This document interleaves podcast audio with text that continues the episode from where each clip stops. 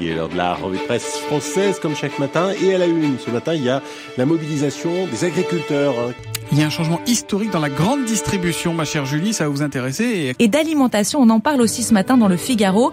Mais là, pas de lapin, non, euh, c'est de poulet dont il est question. Today's story, Neil, is about a food that a lot of people around the world eat for breakfast. It's Business La revue de presse du business de la bouffe. avec Olivier Frey. Et Daniel Coutinho.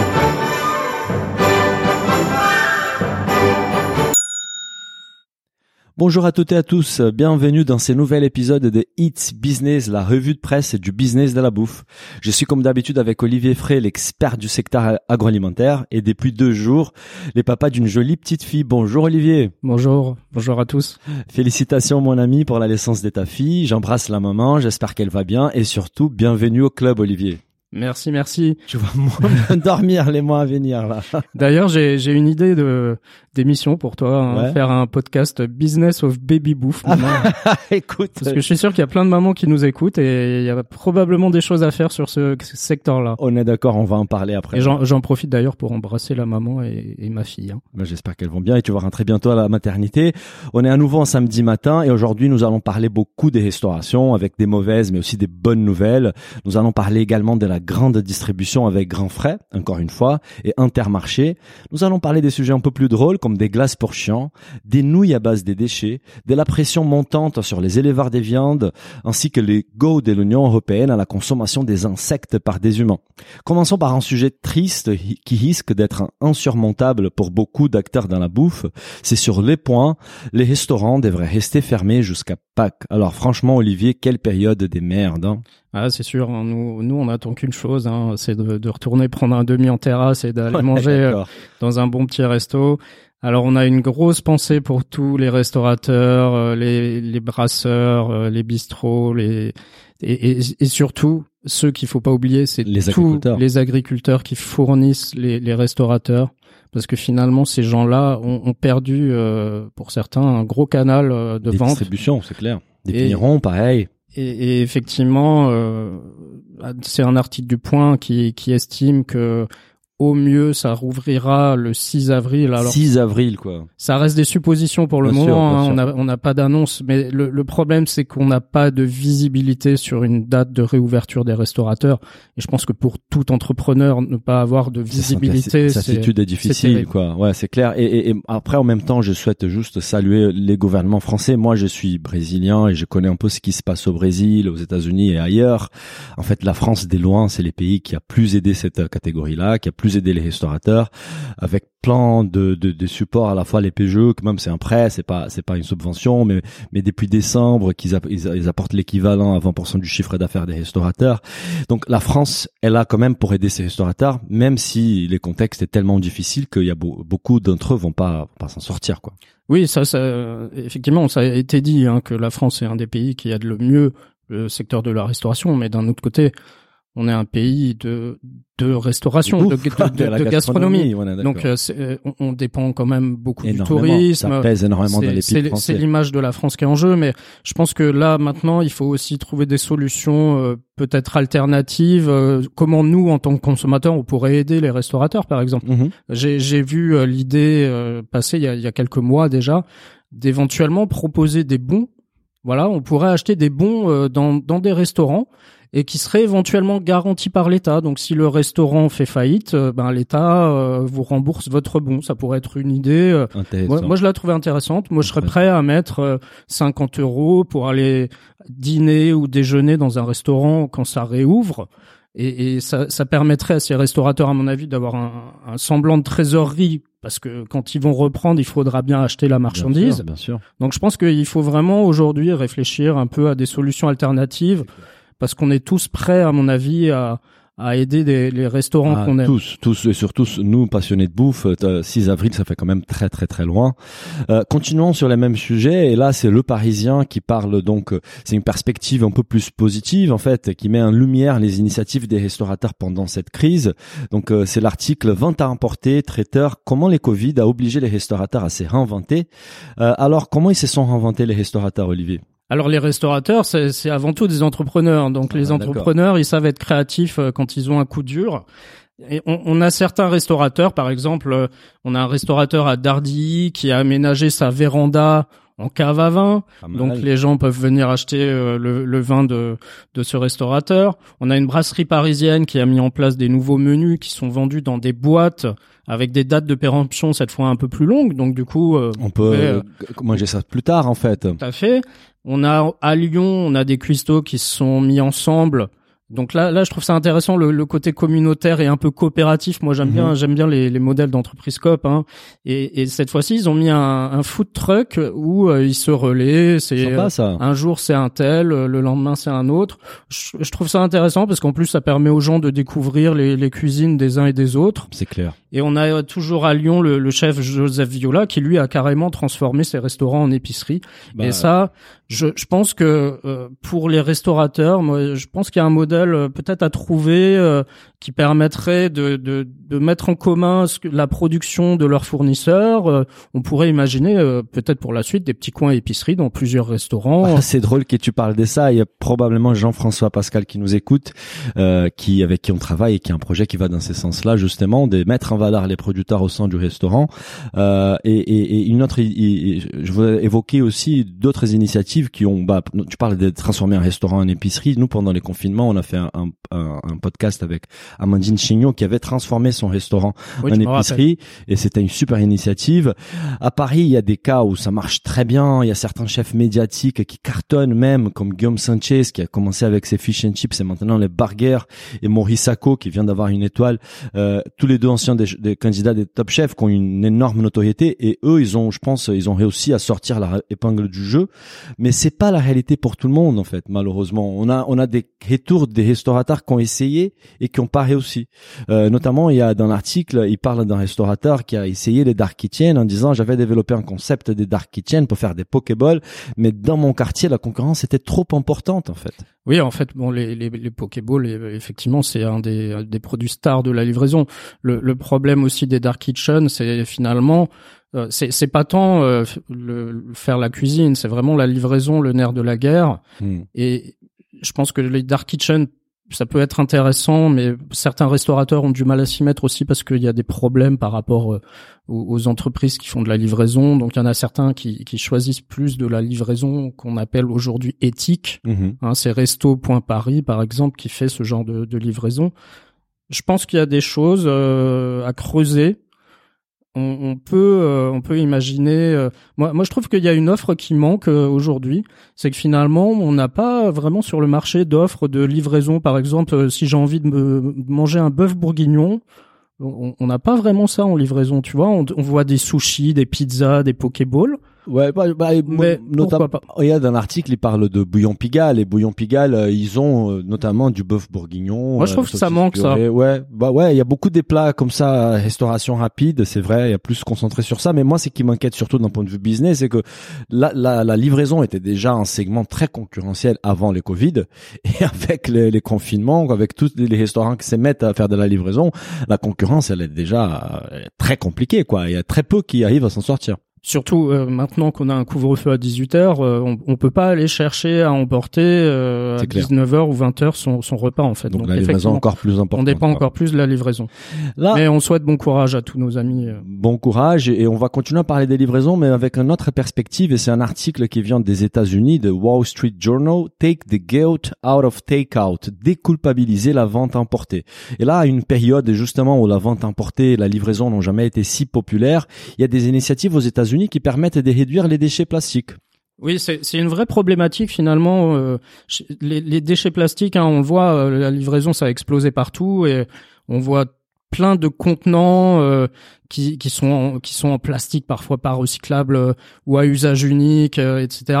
Et aux États-Unis, la livraison à domicile elle a explosé comme chez nous. Hein. J'ai sûr. trouvé des chiffres dans l'article. Incroyable les chiffres. On est hein. passé de 31 milliards de dollars en 2019 à près de 44 milliards l'an dernier, donc ça fait une progression de plus 42%, c'est énorme. énorme et ils estiment 77 milliards en 2024. Donc, Voilà. euh, c'est pas fini. Donc 77 milliards. Si je je sais pas exactement combien ça fait de repas, mais on peut, on peut s'imaginer si on part à 7 euros le repas, ça en fait beaucoup. Ça fait beaucoup. Et, et ça fait quand même beaucoup de contenants.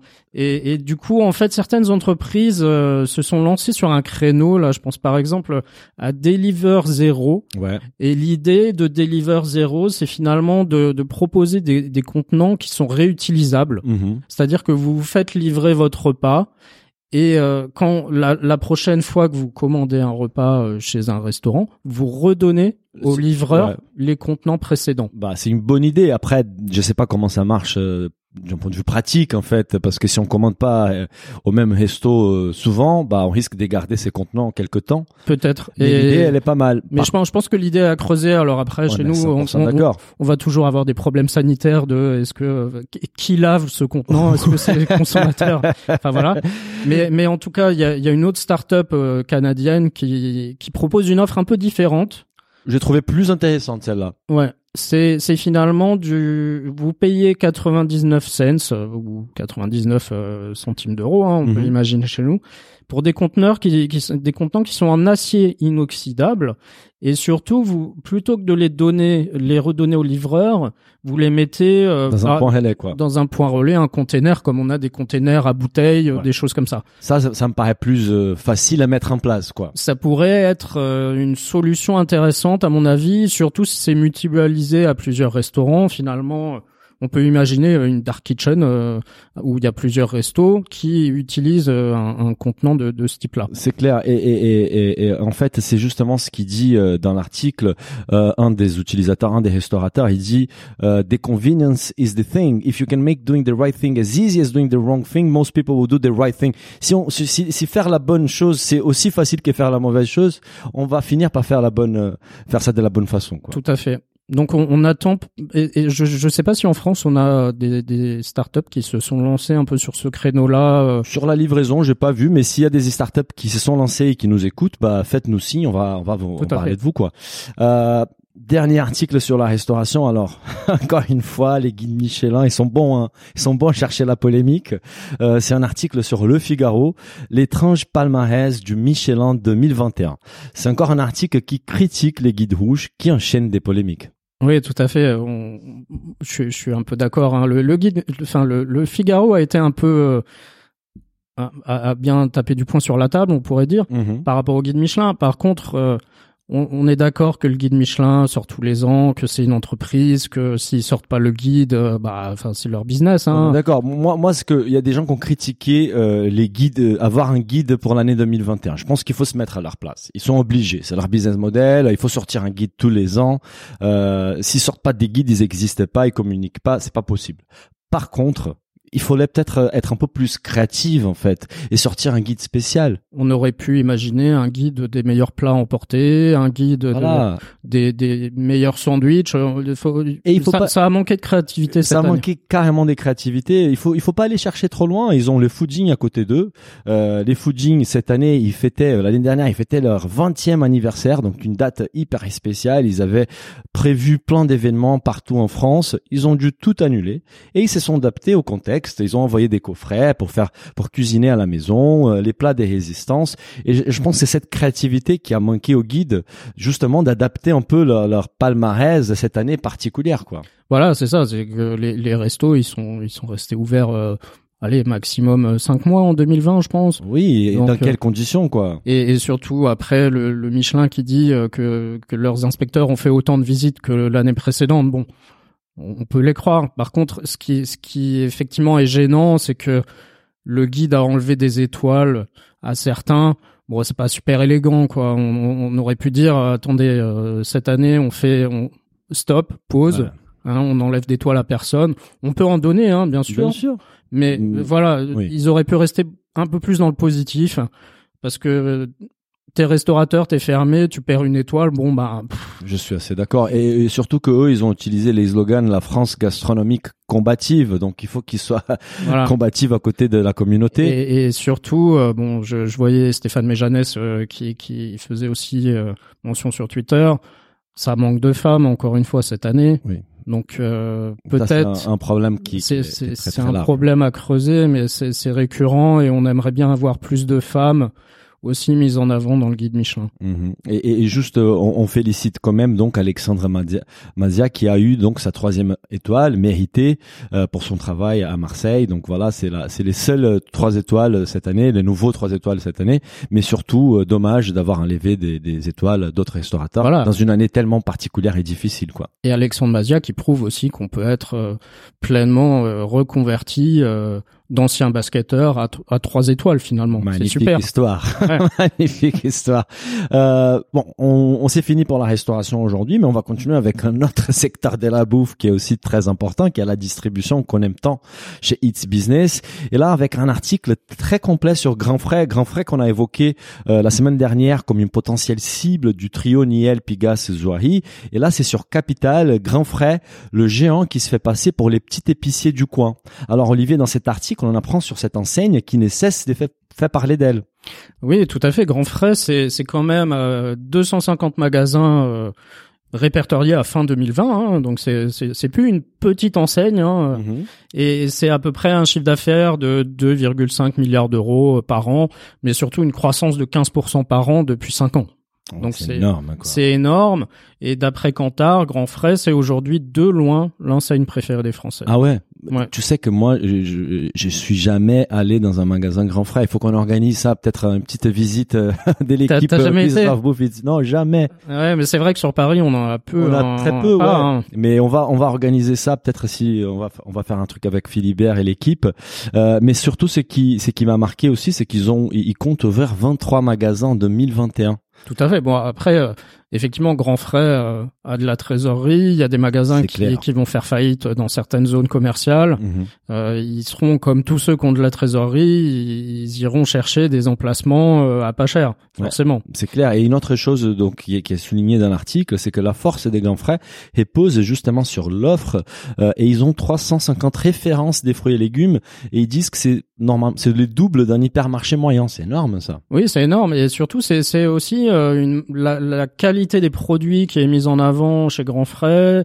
C'est aussi le sourcing et la fraîcheur, parce que euh, les, produits arrivent, sont cueillis ou, ou pour le poisson pêché la veille, et vous les avez sur les étals le lendemain. Donc c'est toute une chaîne logistique qui est qui est un peu raccourcie pour avoir pour mettre en avant la fraîcheur et la qualité des produits. Ben, C'est super. Et justement dans l'article, ils évoquent aussi euh, une nouvelle marque lancée. Et je savais pas que Grand Frais était derrière. C'est monmarché.fr.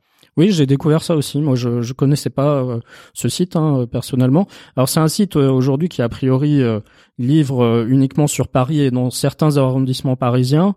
Mais en tout cas, aujourd'hui, tu es une enseigne food et si, si t'es pas dans le e-commerce aujourd'hui, Ah, c'est clair. Bah là, et je pense que on s'y là. est tous mis. Hein. Ah, et avec les couvre-feux à 18h, ceux qui ont fait la queue à 17h, 17h45 pour acheter du pain, du fromage ou, ou d'autres produits, je pense qu'ils vont se poser la question de passer sur l'e-commerce. Et notamment sur mon marché, ce qui est intéressant, c'est que le, c'est les fondateurs d'Alloresto, Gilles Hézon, qui est le CEO et qui d'ailleurs, je, je crois, c'est, c'est un auditeur des Business of Bouffe. Donc Gilles, si tu nous écoutes, euh, salut. Euh, alors, on continue dans la distribution avec un article sur Business Insider, euh, mais en France évidemment. Intermarché a modifié la recette de 900 produits pour avoir des meilleurs résultats au Nutri-Score et sur Yuka. C'est plutôt une bonne nouvelle ça, Olivier, non? C'est plutôt une bonne nouvelle et, en fait c'est aussi un des avantages qu'ont eu euh, le Nutri-Score et Yuka. Hein. On, peut critiquer Yuka euh, sur euh, sur la manière dont, dont on a fait son algorithme pour calculer les, les notations. Mais en tout cas, depuis que Yuka est là, on se rend compte quand même que les industriels revoient petit à petit leurs recettes. Euh, euh, alors c'est souvent avec l'objectif d'être bien noté sur l'appli. Donc ça ça implique euh, de remplacer certains produits par d'autres.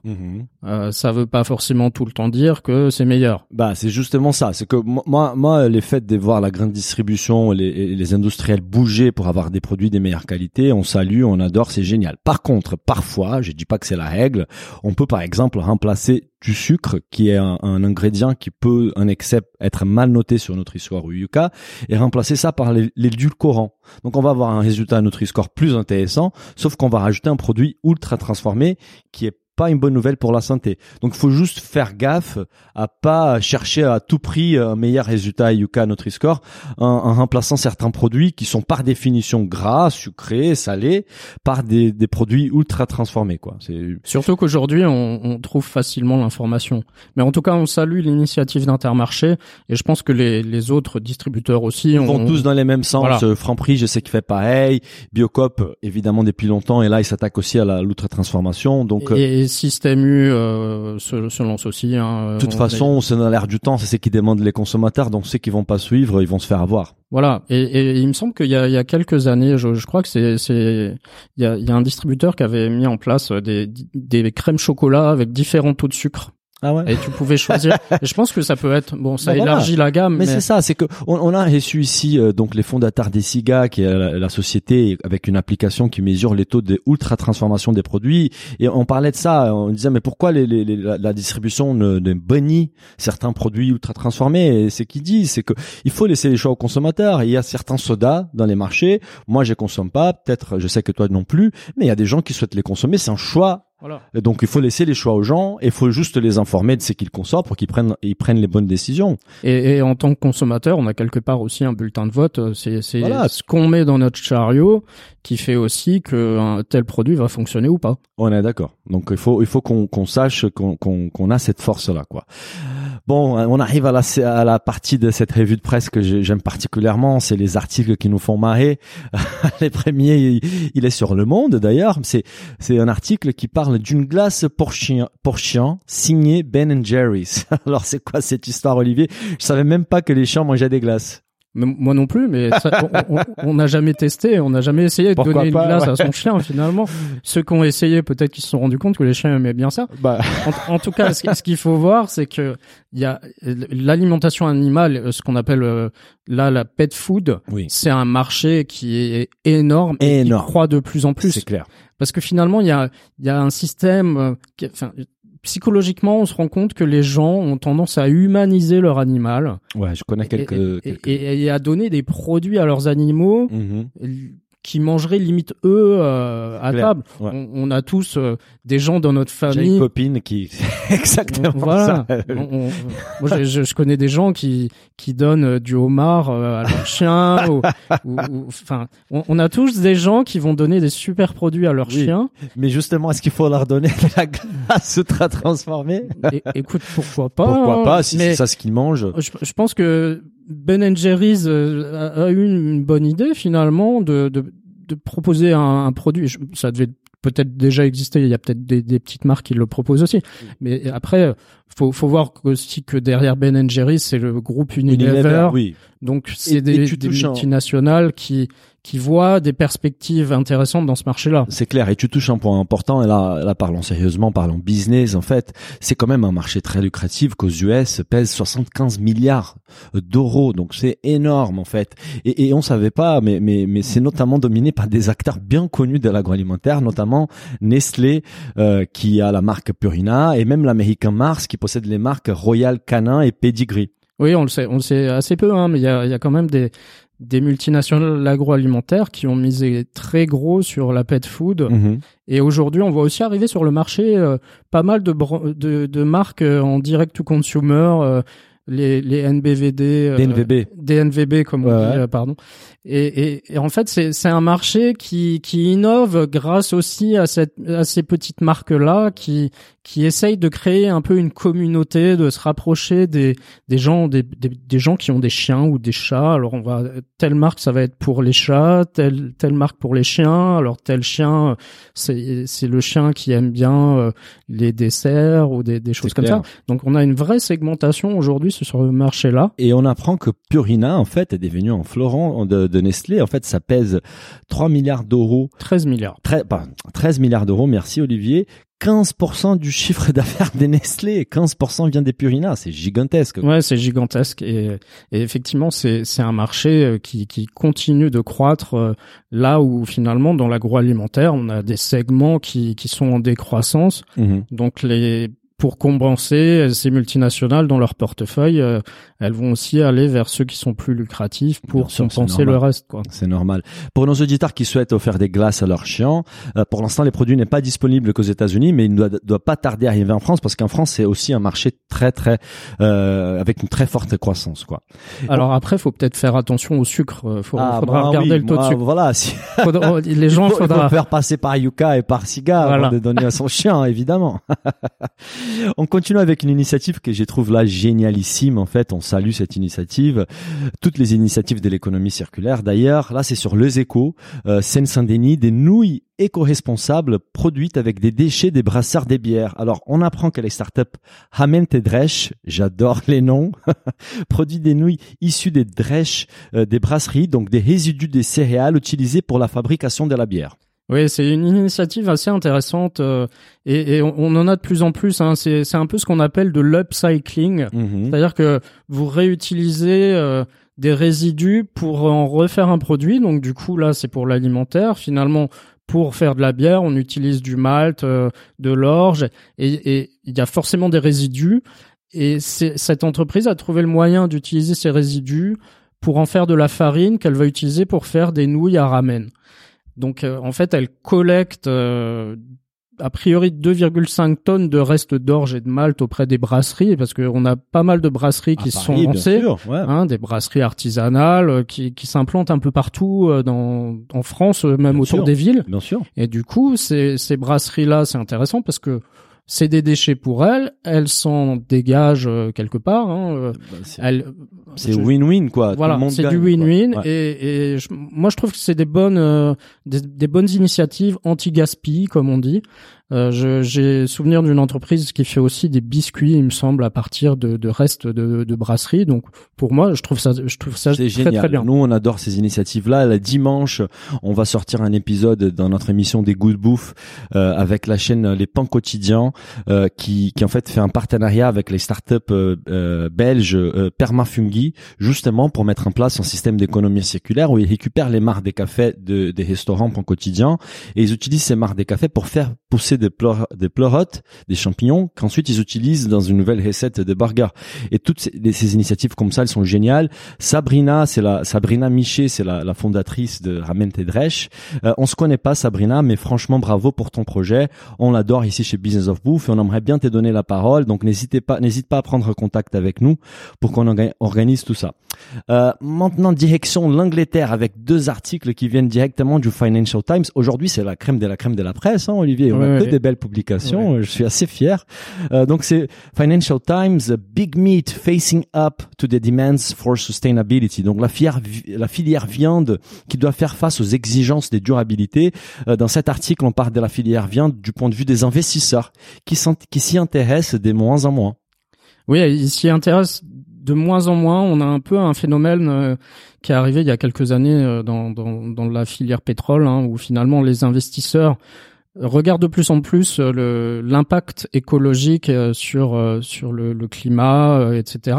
Donc regardent l'impact écologique de leurs, leurs investissements et on sait euh, que la viande a quand même mauvaise presse. Hein, et, et du coup, on ces investisseurs-là font un peu pression sur toutes ces grosses entreprises de la viande. Bien sûr. Hein, T'en connais chez toi au Brésil, il y en a des très gros. Ouais, c'est les plus Hein gros même. Et, et au-delà du fait, finalement, l'homme, il mange de la viande depuis très longtemps. Et mais la prise de conscience de de l'impact de la viande sur le climat, elle, elle, elle- est assez récente finalement. hein. Et là, la critique de l'article, c'est de dire que les, les, les principaux acteurs, ils, ils, ils sont très lents à mettre en place des actions pour améliorer leur impact euh, carbone et l'impact écologique de l'élevage des viandes. Quoi. Tout à fait. Il y a une enquête qui est menée tous les ans par, euh, une- je pense que c'est une association qui s'appelle FAIR, Mhm. qui est, qui regarde les, ce que font les acteurs de la viande qui sont cotés en bourse Mhm. par rapport euh, au, au combat contre le, le réchauffement climatique. Et ils ont vu effectivement qu'il y a assez peu euh, de choses qui sont faites concrètement ou alors des acteurs qui communiquent assez peu sur ce qu'ils font. Mhm. Euh, donc du coup, ça, ça met quand même euh, le discrédit aussi sur cette filière-là. Euh, Et, et, et l'article, il, il met la viande au même niveau que les énergies fossiles. Ça veut dire un segment qui est de plus en plus, euh, ça devient de moins en moins intéressant pour les investisseurs, évidemment, parce que c'est des secteurs un peu de old school, quoi. J'ai envie de dire, des secteurs qui qui sont qui ont pas la côte, quoi. Voilà. Et du coup, on, on- c'est des acteurs qui vont voir la valeur de leur marque aussi perdre, Bien euh, sûr. Enfin baisser au cours du temps, et ça va, euh, ils vont devoir passer ça en négatif dans leur compte aussi. Hein. C'est clair. Bah, moi, euh, je pense que tous les, euh, on a tous un peu des, des réduit notre consommation des viandes ces dernières années. Évidemment, on devient tous un petit peu flexitariens.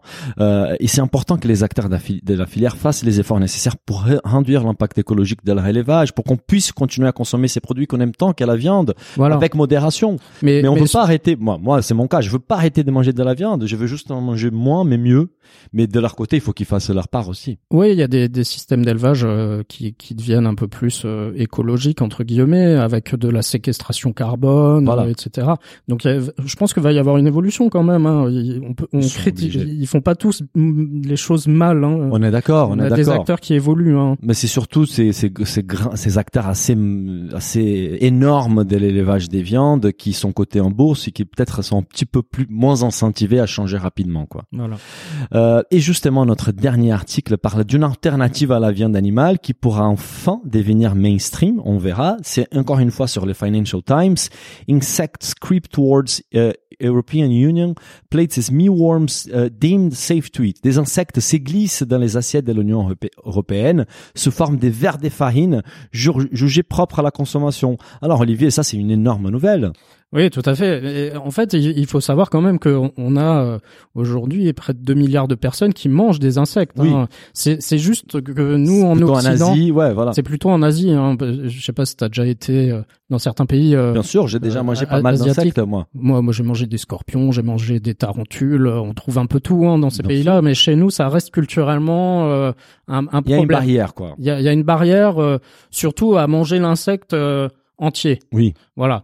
Donc en fait, là, là, c'est pas forcément sur euh, l'insecte entier. Hein, c'est c'est plutôt pour de- pour faire des, de la farine d'insectes à Mhm. destination de l'alimentation humaine. Ouais, c'est c'est c'est du verre jaune séché en fait les les vers jaunes c'est la créature c'est c'est la forme larvaire de la cochenille en fait. Voilà. Et de la cochenille, finalement, on en mange déjà. Hein, c'est utilisé comme colorant. Oui, ah, je savais pas. Si, c'est Ah, utilisé comme colorant, des colorants un peu de couleur rouge comme ça. D'accord. C'est souvent de la cochenille. Voilà, maintenant on va pouvoir utiliser la farine pour faire euh, des gâteaux ou, ou Ouais. des pizzas. Pourquoi Oui, oui. Et d'ailleurs, on a, on a quand même euh, certains, certains acteurs français euh, sur ce créneau-là. hein. Mhm. on, on a par exemple nos, nos amis de Insect, euh, Insectes, tout à qui, fait. qui sont aujourd'hui euh, plus à destination de l'alimentation animale, qui vont aussi peut-être switcher sur l'alimentation humaine. Mhm. Peut-être que tu peux les inviter pour Ah qu'ils viennent bah t'en parler. déjà fait d'ailleurs. On a déjà passé les messages à Anaïs qu'on salue et on aura la chance de les euh, interviewer, je pense, d'ici l'été. On, on verra. Mais c'est c'est un sujet qui est passionnant quand même.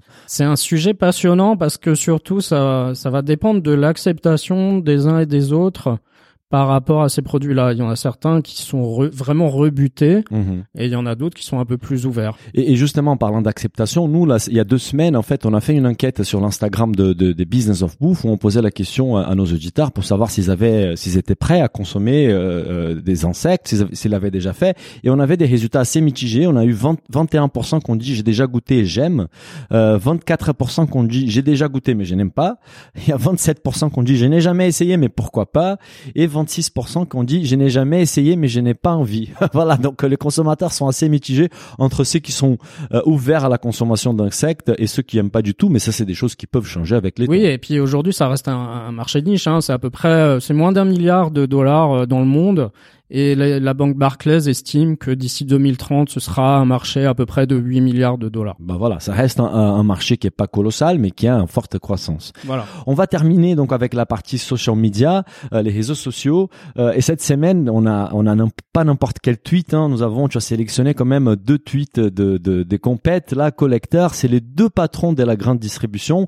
On va commencer avec Michel Édouard Leclerc, euh, qui fait référence à Carrefour, qui fait référence à Leclerc. C'est quoi cette histoire? Oui, en fait, euh, il y, a, une pub d'un, Leclerc d'Avranches qui, disait qu'ils utilisent plus de barres sauvages, enfin qui mettent plus de barres sauvages euh, en ce moment en vente euh, sur sur leurs étals parce que le bar sauvage est en pleine période de reproduction. Mhm. Donc Carrefour qui a applaudi cette initiative de Leclerc et Leclerc qui a applaudi l'initiative de Carrefour. Moi, je trouvais ça rigolo. C'est rigolo, c'est on peut les faire Burger King dans la pub en fait. On Voilà. vient féliciter les copains, les concurrents, ça c'est génial. Mais pour moi, les meilleurs tweets de la semaine, voire de l'année, bah, voire du siècle, viennent de la part d'Alexandre Alexandre Bompard, patron de Carrefour. Alors, qu'est- c'est quoi cet article? C'est quoi ces tweets? Alors en fait, à la base, c'est un tweet de, de Carrefour France euh, qui dit pour les leftos, nos hyper ouvrent dès 7h30, pour les couches tard, carrefour.fr reste ouvert 24-24 et pour tous, nous faisons moins 34% sur le sirop d'érable. Alors c'est tout en subtilité. Ah, c'est C'est génial. sympa. Félicitations aux équipes marketing déjà. Voilà. Et Alexandre Bompard qui rebondit là-dessus en disant je ne relais jamais nos promotions, mais là, je suis obligé de le faire. Bah bravo, bravo pour ton sens d'humour. Euh, et avec ces, ces petits tweets, on va terminer la revue de presse de cette semaine. Euh, Est-ce que tu veux parler vite fait des bons plans télé? Parce que euh, il y a Darina qui nous a qui nous a félicité sur LinkedIn en disant qu'elle avait adoré cette partie-là. Donc on va vite, on a quelques bons plans euh, d'émissions télé à, à partager avec nos auditeurs. Ouais, une, une émission intéressante euh, en- à voir en replay, notamment, euh, je pense à France 5 euh, qui est, qui est passé euh, dimanche dernier sur euh, sur le flanc, Ouais, hein, j'ai est, regardé. qui est une pâtisserie euh, Très intéressant. qu'on aime tous. Hein, c'est une Oui, pâtisserie d'enfance, et vous découvrirez un peu l'envers du décor. euh, Ouais. Pourquoi euh, les flancs euh, s- parfois se ressemblent tous euh, chez certains boulangers. Ouais. Euh, pourquoi euh, certains boulangers décident on dé- J'ai découvert un boulanger qui allait chercher son lait, euh, ses œufs lui-même directement à la ferme. Euh, on, le, le flan, c'est ça nous parle à tous et, et c'est bien de savoir un peu ce qu'il y a derrière. On est d'accord. Donc si- vous pouvez le voir en replay euh, sur le site de France 5. Je euh, recommande vivement cette émission. Et, et, et dans la même et dans la foulée, il y a une deuxième émission qui est sur les tartes aussi euh, sur France 5, les, les docs du dimanche, que je recommande aussi également, très intéressante pour ceux qui s'intéressent aux coulisses de la bouffe. voilà. On termine. Euh, euh, Olivier, merci beaucoup. Euh, bon courage pour les semaines à venir avec ta petite. Et on se retrouve semaine prochaine pour une nouvelle revue de presse. Au revoir à tous. Au revoir. Si le podcast vous a plu, n'hésitez pas à le noter 5 étoiles sur votre appli et à le partager autour de vous. Pour vous abonner à la newsletter, il suffit d'aller sur businessofbouffe ou olivierfray.com et vous abonner dans la rubrique newsletter. Bonne semaine et à bientôt